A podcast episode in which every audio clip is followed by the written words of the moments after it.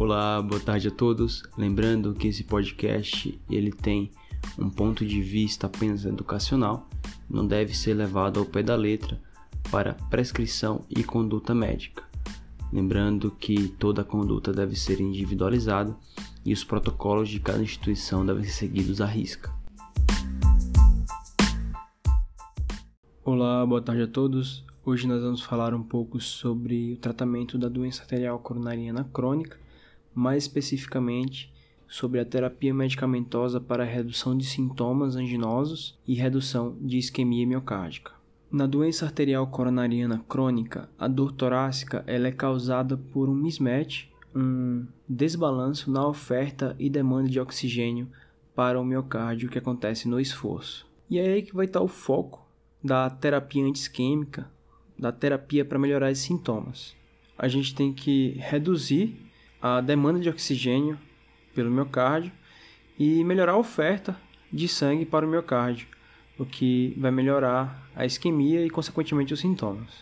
Para isso, nós devemos utilizar da farmacoterapia para redu reduzir pré e pós-carga e facilitar o trabalho do coração com essa redução, e além disso, reduzir o inotropismo e o cronotropismo o que também vai reduzir a demanda de oxigênio pelo miocárdio.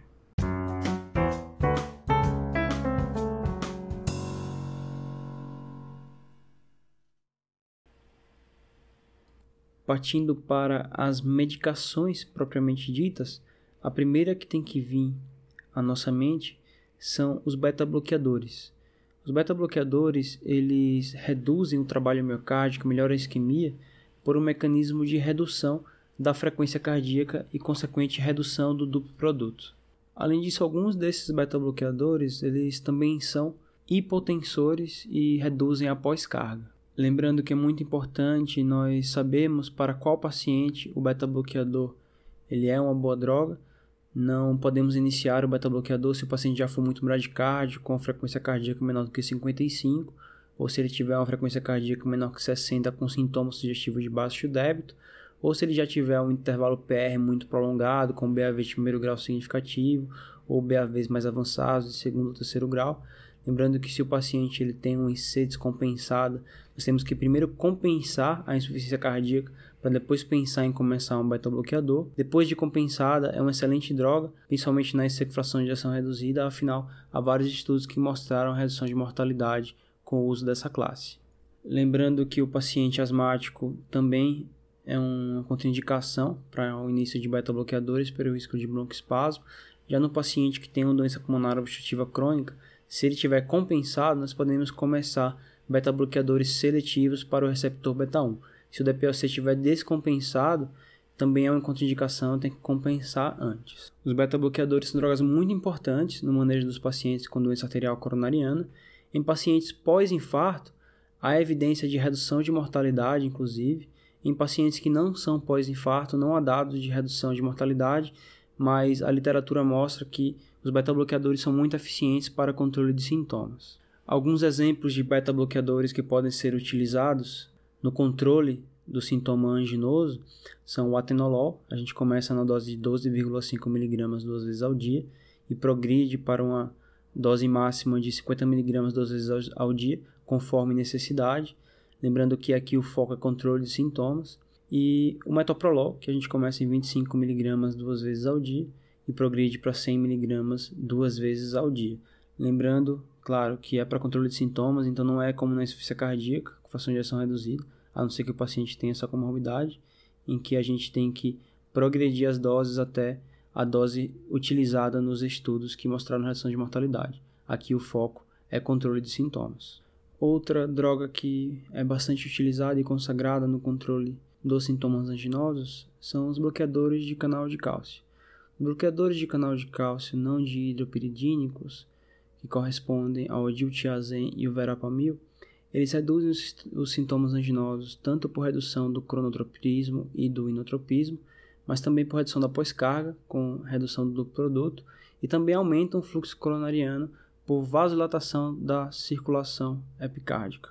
Esses bloqueadores de canal de cálcio não dihidropiridínicos, eles não são bons candidatos quando o paciente tem um com fração de ejeção reduzida, Nesse caso, nós devemos dar mais preferência aos beta-bloqueadores, inclusive devemos evitar bloqueadores de canal de cálcio no diridopridínico nesses pacientes, pois eles podem piorar a insuficiência cardíaca.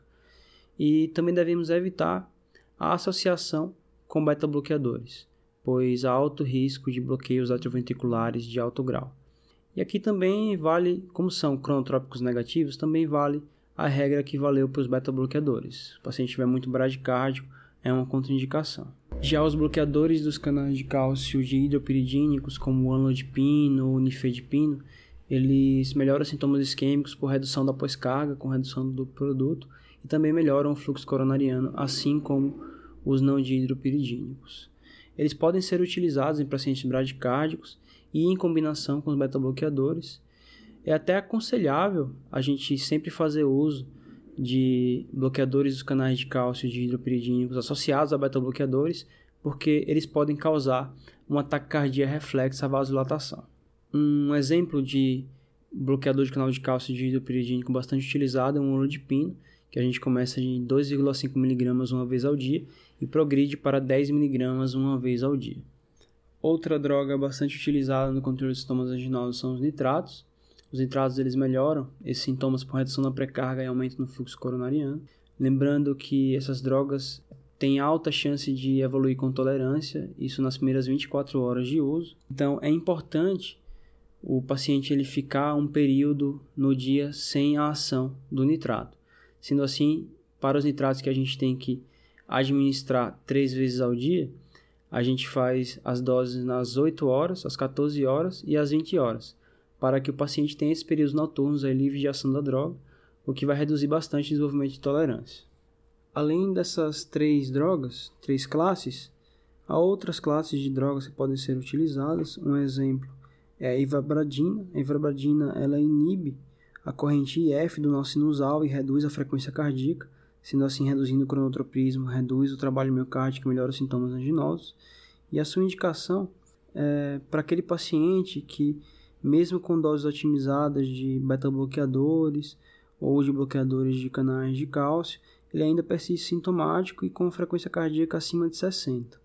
Daí nós podemos pensar em prescrever ivabradina. Outro exemplo de droga que pode ser utilizada nesses pacientes mais refratários ou até como primeira droga, mas de novo é uma droga muito mais cara do que as primeiras citadas, é a trimetazidina. A trimetazidina ela age por um mecanismo celular com preservação dos níveis intracelulares de ATP, preservação da membrana celular e redução de acidose, sobrecarga de cálcio e formação de radicais livres no miocárdio. Por esses mecanismos ela consegue reduzir os sintomas anginosos, reduzir a isquemia miocárdica sem ter alterações hemodinâmicas significativas. Outra droga com mecanismo de ação semelhante é a ranolazina. E há ainda uma droga de quarta linha, que é uma droga que a gente associa quando o paciente está em uso de múltiplas drogas sem controle, que é o alopurinol.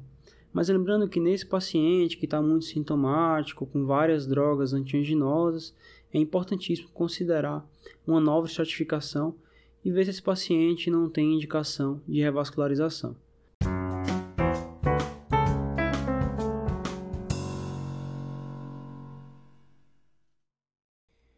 que, que a gente vai escolher então como primeira opção para tratar os sintomas anginosos do paciente com angina estável e doença arterial coronariana crônica?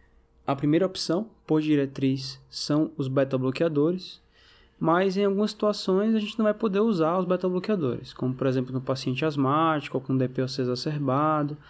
Lembrando uma coisa que inclusive não foi falada, no paciente com angina vasoespásica, angina de Prinzmetal, os beta-bloqueadores eles são contraindicados. Além dessas situações, no paciente que tem uma doença arterial oclusiva periférica importante, nós também vamos, vamos dar preferência a outra droga. E essa outra droga é um bloqueador de canal de cálcio não hidropiridínico. Mas e se o paciente ele tiver um sono sinusal, ele for bastante bradicárdico já de base, a gente não vai poder nem utilizar um beta-bloqueador, nem um bloqueador de canal de cálcio não hidropiridínico. Nesses casos, a droga de primeira linha vai ser um bloqueador de canal de cálcio de hidropiridina, como por exemplo o anlogipina. Mas e se os sintomas persistirem, mesmo com a otimização dessa primeira linha? Nesses casos, nós vamos partir para as drogas de segunda linha. Pela diretriz, a opção aqui é iniciar ou a trimetazidina ou a ivabradina, lembrando que a ivabradina só se o paciente estiver persistindo com frequência cardíaca acima de 60 e tiver ritmo sinusal. Aqui há, sem dúvida, no sistema público principalmente, uma limitação de custo. Muitas vezes a gente não vai conseguir a trimetazidina ou ivabradina. Nesse caso, nós vamos partir para a droga de terceira linha, que são os nitratos, como por exemplo o mononitrato de isosorbida, ou mais conhecido como seu nome comercial, monocordil. Se mesmo assim o paciente não melhorar os seus sintomas, há ainda a opção de uma droga de quarta linha, como já foi dito, que é o alopurinol. Mas lembrando que nesse paciente em que há uma dificuldade no controle de sintomas, há uma refratariedade da angina, é bastante prudente pensarmos na possibilidade de revascularização do miocárdio, seja de forma percutânea ou cirúrgica.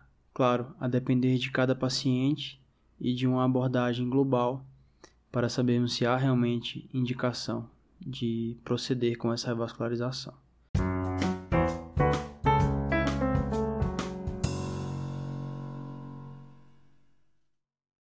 sobre controle de sintomas anginosos na doença arterial coronariana crônica é isso. Uma boa tarde, fiquem bem.